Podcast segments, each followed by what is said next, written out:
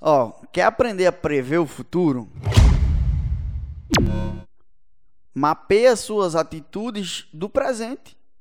Então a galera fica muito ansiosa, com medo do que vai acontecer no futuro. O povo entra em contabilidade. Será que eu vou ganhar muito dinheiro? Será que eu vou me tornar um bom profissional? Será que isso? Será que aquilo?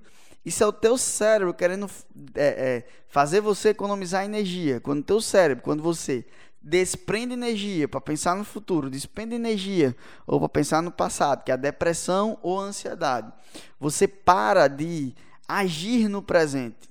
E aí você para de gastar energia. O, o cérebro odeia quando você vive o presente, porque você fica um animal na produção igual eu estou fazendo agora, igual a gente faz. A gente fica, o cara fica produzindo intensamente. Aí o gasta energia, o cérebro fica mandando você ir para casa, o cérebro fica mandando você ir dormir, entende? Então, quando você quer prever o seu futuro, é só agir massivamente no presente, que é impossível, é simplesmente impossível o universo não te colocar no lugar que você merece.